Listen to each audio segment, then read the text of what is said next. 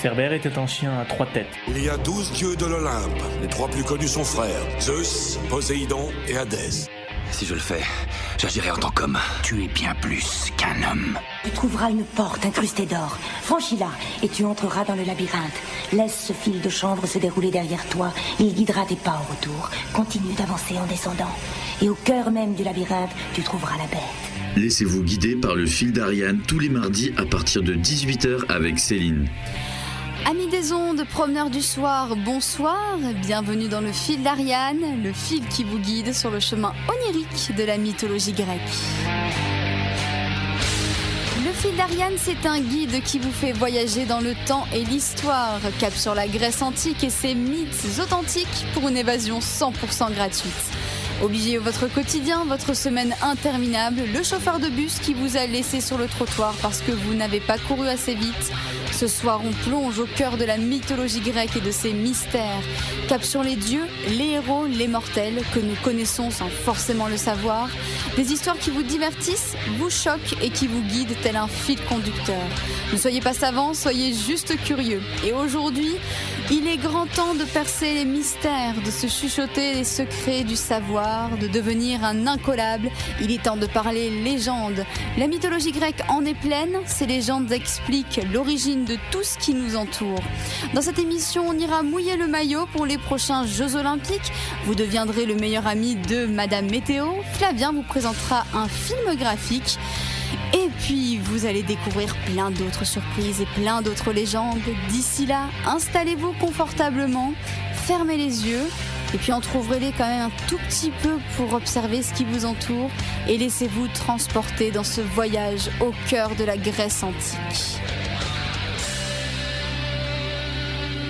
Le mythe d'aujourd'hui nous fait monter très haut dans le ciel, le plus possible pour observer la Voie lactée. Vous savez, toutes ces étoiles qui remplissent notre galaxie.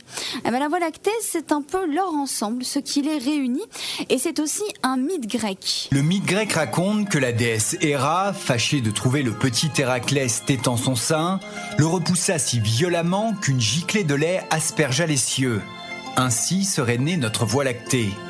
D'ailleurs, il suffit de lever la tête par une nuit dégagée pour admirer cette longue traînée de gouttes blanches. C'est le début d'une des vidéos de la chaîne YouTube La Minute Science. Quelques minutes pour expliquer un fait scientifique, c'est l'objectif de cette chaîne. Ici, la vidéo raconte ce qu'est la Voie lactée, et même si après l'explication est scientifique, elle démarre par ce célèbre mythe grec d'Héraclès et du saint d'Héra. Vous savez, Zeus et Héra, ce grand couple du roi des dieux et de sa femme, redoutable déesse du mariage, et terrible femme jalouse. Bon, il faut dire qu'elle a de quoi l'être avec un mari coureur de jupons comme le sien. Franchement, ça n'aide vraiment pas. Zeus passe son temps à la tromper et à avoir des enfants avec d'autres femmes. Les familles recomposées, lui, il connaît bien. Un jour, il s'accouple avec une mortelle, Alcmène. Tous deux ont un enfant, le fameux Héraclès ou Hercule en romain si vous préférez. Vous savez, l'auteur des douze travaux. On peut donc considérer que c'est une sorte de demi-dieu. Héraclès est né mortel et Zeus veut absolument lui ôter ce défaut. Il attend qu'Héra se soit endormie pour le déposer sur son sein et pour le laisser téter le sein de la déesse. C'est la seule solution pour que son fils soit immortel, boire du lait divin.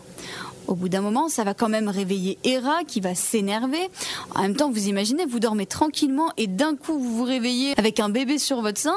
Non, ça c'est pas possible. Il y a de quoi devenir dingue. Alors Héra, elle va arracher le bébé de son sein, mais Héraclès a déjà une force légendaire et il s'accroche. Héra le tire d'un coup sec, Héraclès lâche prise au bout d'un moment et une giclée de lait coule et laisse une grande traînée blanche dans le ciel. C'est de là que nous vient la Voie lactée tout simplement. La Voie lactée, ça veut dire le chemin laiteux. De là naît la haine de Héra contre Héraclès et c'est elle qui lui fera accomplir les fameux douze travaux. C'est d'Héra que vient le nom Héraclès pour représenter la gloire de cette déesse. Mais ce n'est pas fini. Il existe une autre version qui explique l'origine de la Voie lactée. Elle est très peu racontée aujourd'hui, vous êtes un petit peu mes petits privilégiés sur Radium à qui je raconte cette histoire. Alors vous connaissez Phaéton? Non, peut-être pas. Alors c'est le fils d'Hélios, le soleil, et d'une océanide. Cette dernière, elle le garde avec elle jusqu'au jour où Hélios vient récupérer son fils. Quand Phaéton vit avec sa mère, ses amis se moquent de lui car ils ne le croient pas quand il dit que son père est le dieu du soleil. Alors quand Hélios lui promet de réaliser le désir de son choix, il demande à son père la permission de conduire son char, le char du soleil. Malgré les recommandations de son père qui lui dit que c'est impossible de le conduire quand on est mortel, Phaéton lance le char enflammé de son père. Il en perd vite le contrôle. Il provoque un véritable feu sur Terre et jusque dans le ciel. Cet incendie fait jaillir des traces et c'est de ces dernières que viennent la Voie lactée. Tout ça parce qu'il voulait prouver ses origines divines. Ça va mettre Zeus hors de lui et il va le punir très sévèrement en le foudroyant et en le précipitant dans un fleuve. Le demi-frère de Phaéton, Cycnos, supplie Zeus de l'épargner. Touché par ses Zeus le transforme en constellation, celle de l'amitié qui se trouve dans la Voie lactée et qu'on appelle aussi la constellation du cygne. Sur sa tombe, on voit écrit Sigi Phaéton, qui conduisit le char de son père. S'il ne put le diriger, il tomba victime d'une noble audace. Ses sœurs le pleurent tellement qu'elles finissent par se transformer en peuplier.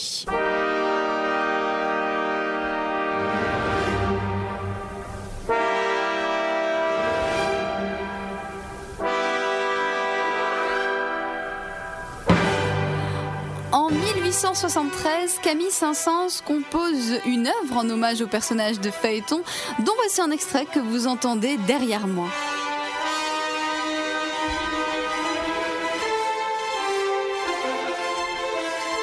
Il s'agit d'un poème symphonique et vous entendez ici l'ouverture.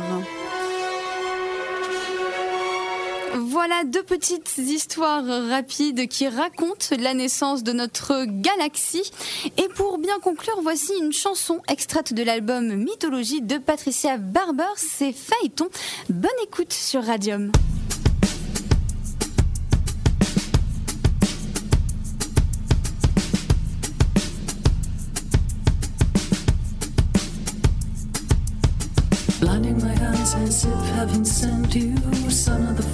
Son of the sun For only hours of ten, and the east wind waits, holding a breath because she's afraid. Bewitched and belittled by daddy's light, crowned and cloaked and ready for flight. On a chariot drawn by fire-breathing steeds, as the stars scatter and the moon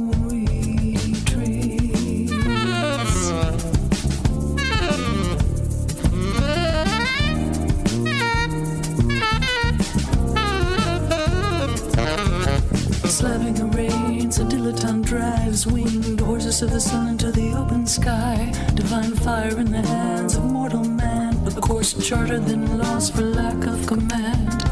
Dust to dust and dry as bone, high as hell without trees, without snow. Mother Earth now choking on sudden ash, begs for life for those with one last chance.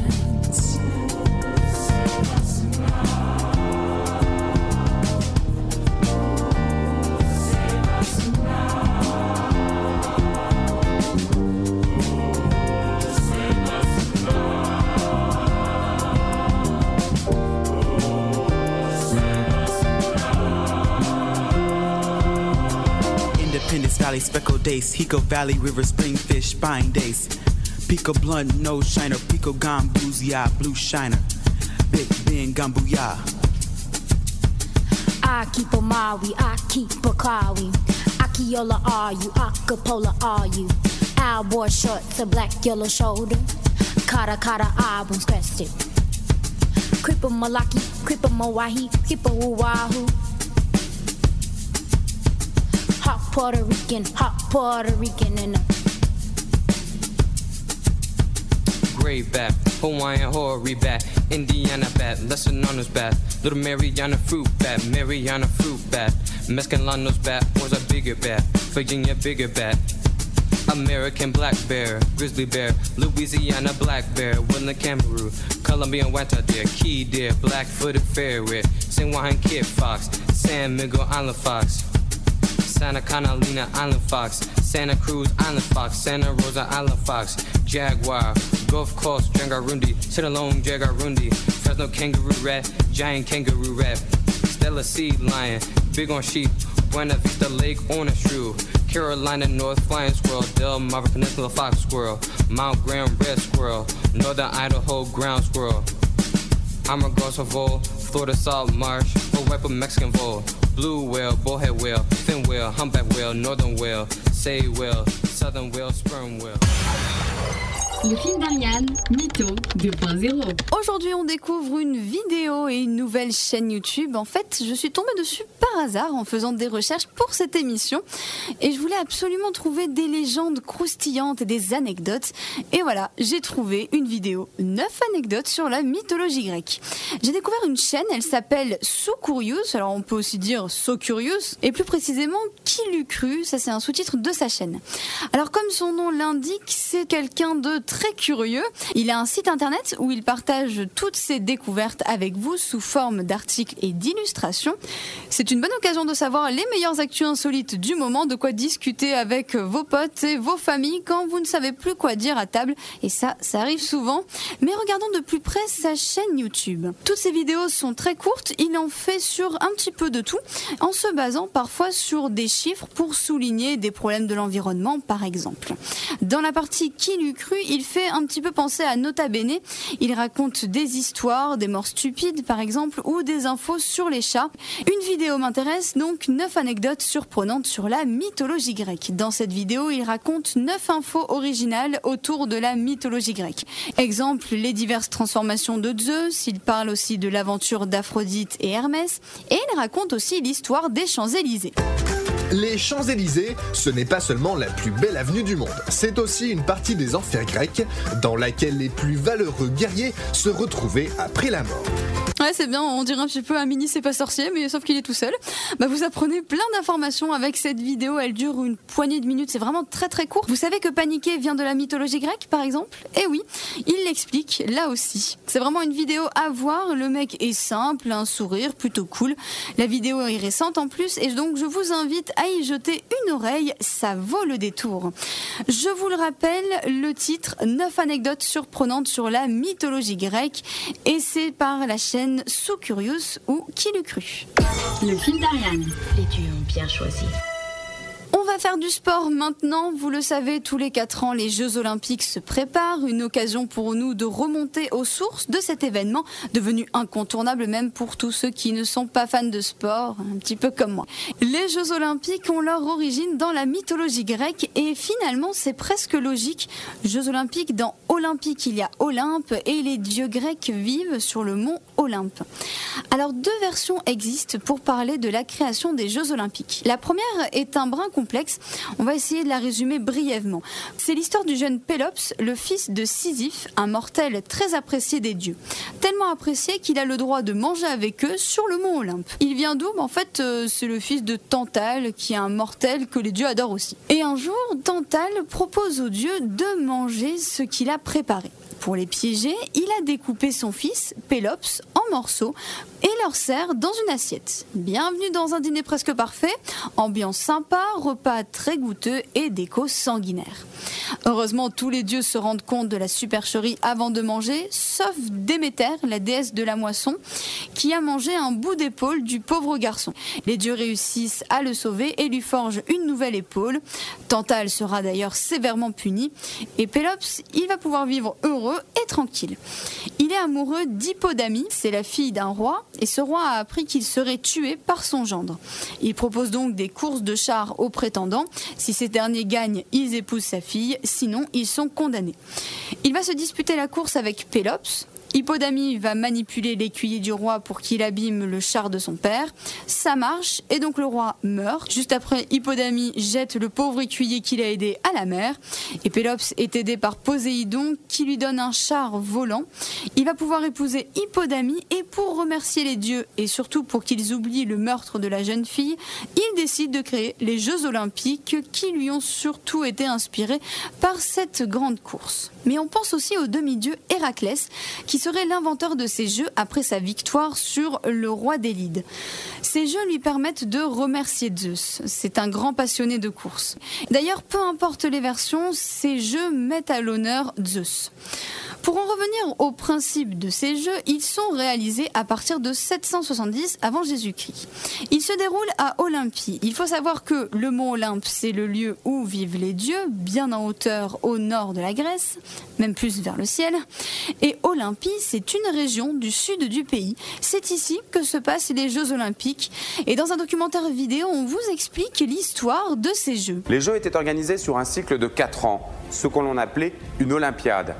Toute la chronologie du monde grec antique était d'ailleurs basée sur cette unité de temps de 4 ans. Les Jeux avaient lieu lors de la première année de l'Olympiade et étaient ouverts aux citoyens grecs masculins et riches qui représentaient leur cité. Et pour les Grecs, c'est une sorte d'événement incontournable où chacun doit assister coûte que coûte ou participer, avec des sacrifices pour honorer les dieux, bien sûr. D'ailleurs, on a retrouvé certaines traces de ces sacrifices. Les premiers sont destinés à la déesse Gaïa, c'est-à-dire la Terre, et les suivants à Zeus. Les premiers jeux sont surtout des courses. Les noms des sportifs sont gardés bien précieusement, à savoir que petit à petit, il y a beaucoup plus d'épreuves, d'autres courses, de la boxe et même de la lutte. Ces jeux sont tellement importants aux yeux des Grecs que, pour vous dire, rien n'est laissé à la légère. Les bandits arrêtent de terrifier les voyageurs pour les laisser profiter en paix et toutes les guerres sont suspendues durant ce temps de jeu. Tous les participants sont grecs et sont tout le temps ensemble pour éviter n'importe quelle tricherie. Ça marche très bien, ça se développe notamment en Sicile et un peu partout, mais il n'existe pas seulement des Jeux olympiques en hommage à Zeus. Les Jeux olympiques n'étaient pas les seuls jeux de la Grèce antique. Il y en avait jusqu'à 300 différents. Les plus importants étaient ceux d'Olympie et les jeux ismiques en l'honneur de Poséidon, dieu de la mer, les jeux pythiques en l'honneur d'Apollon et les jeux néméens. Sur YouTube, un dessin animé est disponible. Il raconte la création des Jeux Olympiques, les premiers Jeux, comment ça se passe et leur histoire. C'est une vidéo que je vous conseille si vous voulez en savoir un peu plus. Ça s'appelle Jeux Olympiques de l'Antiquité. Voici un extrait de Wiz Bonache, une chanson qui s'appelle Perséphone. Nous reviendrons d'ailleurs sur le personnage de Perséphone un peu plus tard dans l'émission. Et juste avant, ce sera la chronique de Flavien.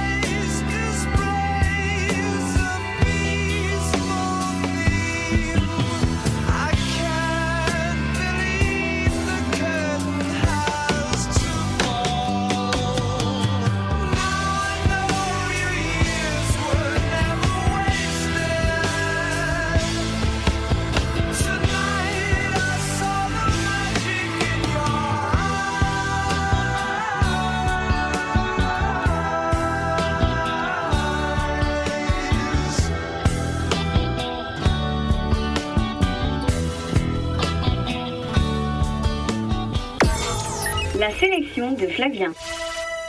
Lui aussi, il fait partie de la légende. Chaque semaine, il vous raconte une nouvelle adaptation. C'est Flavien et sa sélection. Salut Oh, Flavien. tu me flattes, dis donc, merci. Salut Céline, salut à tous. Pour une fois, profite. N'est-ce pas Et ce soir, c'est une adaptation célèbre qui nous intéresse. Petit indice, le titre, c'est un nombre. Oui, allez, on va au cinéma avec le film 300. Mais avant quand même, petite explication, hein. À la base, 300 est un roman graphique de Frank Miller. Pour faire ce comics, il s'est inspiré du film La bataille des Thermopyles de Rudolf Maté sorti en 1962. Film qui lui-même s'inspire de la véritable bataille des Thermopyles qui a lieu en 480 avant Jean-Charles en Grèce entre les Grecs et les Perses. Et comme quoi, mythologie grecque sont aussi de vraies histoires devenues des mythes. Mais ça va, ça fait quand même pas mal de sources d'inspiration. Et ça crée une histoire de guerre toute simple, quoi. Alors, c'est pas si simple que ça. Je vais essayer de vous raconter le plus brièvement possible la bataille des Thermopyles. En gros, en 480 avant Julien Clerc, l'empire perse commandé par le roi Xerxès dévaste tout sur son passage. Plusieurs cités grecques vont donc s'unir pour affronter l'empire et son côté obscur. Côté obscur, c'est pas dans Star Wars, tu mélanges tout là. Ouais, si, mais Xerxès, il vaut au moins un bon Dark Vador. Ah, bon, et cette bataille, elle a donc eu lieu entre environ 7000 guerriers grecs, dont 300 spartiates, contre environ 70 000 soldats perses d'après la police, ou 300 000 d'après les syndicats. Dans tous les cas, l'armée grecque était dans des avantages numériques. Pour pallier à ça, les Grecs amènent donc les Perses dans les Thermopyles, un passage étroit situé dans le massif montagneux du Pinde, ce qui empêche l'énorme armée perse d'attaquer d'un coup et permet aux Grecs de tuer au fur et à mesure. Très malin. Beaucoup d'événements se passent et au final, la bataille ne durait quand même que trois jours avec à la clé la victoire des Perses. Mais les derniers à combattre côté grec sont les 300 Spartiates menés par Léonidas, à consommer avec modération bien entendu. Oh, c'est malin, maintenant j'ai faim. Oui, du coup, cette histoire, c'est un peu la muse de tout le monde, elle a inspiré tout le monde? Bah, disons que c'est seulement cette partie qui a été conservée et romancée par Rudolf Maté, puis Frank Miller, et enfin Zack Snyder en 2006 au cinéma. Au final, ce film, il raconte quoi? Alors, en 480, toujours avant Jacques Chirac, l'Empire perse saccage tout et veut donc la Grèce. Les Perses tuent quelques milliers de personnes au passage. Mais comme dans le fond, sont des types sympas, ils vont à Sparte et proposent aux habitants de se soumettre. Leonidas leur dit en gros non, d'une manière assez vénère mais relativement claire et efficace. Au final, la bataille a bien lieu au Thermopyles, mais cette fois-ci, seuls les 300 Spartiates affrontent un million de Perses. Ah oui, c'est totalement équitable niveau de nombre. Totalement. Et alors, qui gère l'adaptation? Alors, à la réalisation, on retrouve Zack Snyder, habitué des comics, puisqu'il a déjà fait celle de Watchmen. Depuis 2013, il fait Superman, Batman et tout ça, on s'en fout. Le casting est bien? Alors, il y a du très lourd. On a Gerard Butler en Adidas, on a Lena Headey, alias Cersei dans Game of Thrones, qui joue sa femme, ou encore un tout jeune Michael Fassbender. Tremblez Sparte sera réduite en cendres Les mille nations de l'Empire perse vont s'abattre sur vous Mon peuple d'esclavage et de mort C'est de la folie De la folie? C'est cela, Sparte Nous résistons, nous combattons. Une nouvelle ère a commencé. Une ère de liberté. Et chacun saura que 300 Spartiates ont donné leur vie pour la défendre. Spartiates Ce soir, nous dînons aux enfers Vous aussi, là, vous sentez cette odeur de testostérone, sérieusement? À fond, là, ils sont hyper motivés et tout. Hein. Ah oui, ils sont vénères. Hein. Bon, il a l'air sympa ce film, hein. il a l'air cool, t'en as pensé quoi? Eh ben, c'est un bon divertissement à la sauce Zack Snyder. C'est pas anodin de vous dire ça. Ce réalisateur divise toujours le public et la critique à chacun de ses films à cause de son style. On aime ou on déteste. On a une réalisation qui est très léchée, très stylisée, faisant très comics, avec un langage fleuri, beaucoup de violence et énormément de ralentis pour rendre les actions les plus épiques possibles. Soyons clairs, c'est un bon film popcorn. Ne vous attendez pas à prendre des choses sur la table bataille, hormis quelques détails ici et là. Le comics de Miller et donc le film prennent même des libertés. Ils insufflent une sorte de côté fantastique avec des ennemis qui ressemblent à des espèces de trolls ou des orques sortis de la tête de Tolkien ou J.K. Rowling, des espèces de gros rhinocéros et éléphants, etc. Très clairement, le but de Maté, Miller et Snyder est d'embellir, de romancer à outrance un seul fait de cette fameuse bataille en rendant hommage à ces 300 Spartiates qui sont les seuls mis en avant. Alors c'est un mérite qui se respecte, c'est pas un grand film, mais un bon film que je vous invite à regarder comme tel en tant que divertissement. Ça peut vous encourager à vous intéresser à la véritable bataille des Thermopyles et pourquoi pas aussi aux Spartiates. Et pour info, tu parlais de testostérone tout à l'heure, les femmes participent aussi dans 300. On suit euh, la vie de la reine Gorgos à Sparte durant l'absence de son mari. Alors, dernière précision, avant que tu repartes compter les Perses Une note pour coller quand même au thème d'aujourd'hui avec les légendes. En 2014 est sorti aussi le film 300, la naissance de l'Empire par Noam Muro. Film qui a la particularité de se passer avant, pendant et après le film 300 de 2006. Et parmi les événements de ce deuxième film, on assiste à la bataille de Marathon, dont l'événement final fait l'objet d'un mythe. À la fin de cette fameuse bataille aussi, qui avait lieu encore une fois contre les Grecs et les Perses, un messager grec aurait couru de Marathon jusqu'à Athènes pour annoncer la victoire contre les Perses et serait mort juste après l'avoir dit. Bien entendu, il y a plusieurs versions de cette histoire, mais cela a donné lieu à la célèbre épreuve sportive donc du marathon que l'on retrouve aux Jeux Olympiques, faisant eux-mêmes l'objet d'une légende dont tu as parlé juste avant, Céline. Exactement, une légende. D'ailleurs, si vous venez de nous rejoindre à l'instant sur Radium, n'hésitez pas à aller faire un tour sur le site de la radio pour retrouver le podcast de cette émission et réécouter ces légendes des Jeux Olympiques et réécouter aussi la sélection de Flavien. Merci, on te retrouve la semaine prochaine. À la semaine Exactement. prochaine, tout le monde. De Zeus à Ulysse, des titans mortels, c'est le fil d'Ariane. Vous vous êtes peut-être déjà demandé d'où viennent toutes les saisons, pourquoi les fleurs ne poussent pas tout le temps et surtout pourquoi d'un côté on est très déprimé l'hiver et surtout euphorique l'été. En fait, ça a un rapport avec la mythologie grecque. Si, si, encore et toujours. C'est l'histoire de Déméter et de sa fille Perséphone, notre personnage du jour. Alors Perséphone, c'est la fille de Déméter et de Zeus. Déméter, la déesse de l'agriculture et de la moisson, c'est elle qui aide les hommes à avoir de bonnes récoltes. En fait, c'est une mini-dame nature, mais spéciale agriculture. Elle adore sa fille et elle s'inquiète tout le temps pour elle et fait toujours attention qu'elle ne manque de rien. On connaît Perséphone d'abord sous le nom de Corée, la fille, d'où le lien fort entre mère et fille. Perséphone est très belle, elle séduit tout le monde et surtout son oncle Hadès, le dieu des enfers. Ah bah c'est pas parce qu'on est le dieu des morts qu'on n'a pas de cœur non plus. Il en tombe fou amoureux et décide de l'enlever dans les enfers. Ah non, j'ai trouvé ce qui vous choque, c'est que ce soit son oncle. Non, c'est pas grave, c'est de la mythologie grecque, c'est normal. Perséphone cueille des fleurs et sent un énorme tremblement de terre. Ce n'est pas un géant ni un séisme, quelle drôle d'idée, mais Hadès qui débarque et l'enlève. Perséphone devient sa femme et bientôt Déméter est folle de chagrin. Elle va très mal, il cherche sa fille sans relâche. Hélios, le dieu du soleil qui voit un petit peu tout, lui révèle où est sa fille. Déméter va voir Zeus et lui demande son aide. C'est quand même son père. Au départ, Zeus se sent impuissant et ne veut rien faire. Ok, pas de problème. Déméter décide de laisser la Terre mourir de faim tant qu'elle ne reverrait pas sa fille. Au bout d'un moment, Zeus doit bien intervenir et il envoie le messager des dieux, Hermès, discuter avec Hadès pour tenter de trouver un accord. Entre-temps, Perséphone est habituée à vivre avec le dieu et elle ne le vit plus si mal que ça. Hadès accepte de relâcher Perséphone, mais il est rusé et avant de la laisser partir, il s'arrange pour qu'elle mange une grenade qui vient des enfers. Son jardinier lui a donné l'idée. Une fois mangée, on ne peut plus ressortir et aller sur la terre. Les dieux trouvent enfin un accord. Perséphone passe neuf mois auprès de sa mère sur la terre et trois mois dans les enfers auprès de son époux. Alors les versions varient. Certains disent que c'est six mois avec chacun et d'autres huit mois et quatre mois. Mais en gros, c'est ainsi que naissent les saisons. Déméter, folle de joie de retrouver sa fille, offre un temps magnifique sur la terre avec des récoltes superbes durant six mois. Le printemps et l'été. L'automne, c'est quand Perséphone va partir ou est presque partie. Et l'hiver, quand la jeune fille est bien loin de sa mère, Déméter se sent triste et délaisse la nature. C'est un petit côté poétique et ça explique pourquoi le printemps fait penser à la renaissance de la nature et pourquoi l'automne rappelle la déchéance des fleurs. Dans l'art, on retrouve Perséphone dans la peinture et la sculpture, notamment chez Judy Chicago, qui réalise une œuvre assez impressionnante, elle est monumentale. Elle peint 1038 femmes. Ce sont des convives installés à table. Tous les noms sont notés sur le socle de l'œuvre, comme celui de Perséphone. Et toutes les femmes, bien sûr, ne sont pas assises à table, ça ferait un petit peu trop. Mais elles sont toutes au moins représentées par leur nom. L'œuvre s'appelle The Dinner Party et on la retrouve à Brooklyn Museum.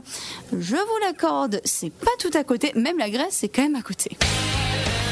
Vous pouvez rouvrir les yeux, notre tour des légendes est fini pour aujourd'hui. Vous connaissez maintenant l'origine de certains événements de notre quotidien. On commence à y voir un peu plus clair petit à petit sur le labyrinthe de la mythologie grecque. La semaine prochaine, notre fil d'Ariane continue de se dérouler. Je vous propose un horoscope très original et oui, tous les signes du zodiaque viennent de la mythologie grecque. Mais comment on découvre ce nouveau thème ensemble? La semaine prochaine. D'ici là, portez-vous bien. Je vous laisse avec la suite des programmes de Radium.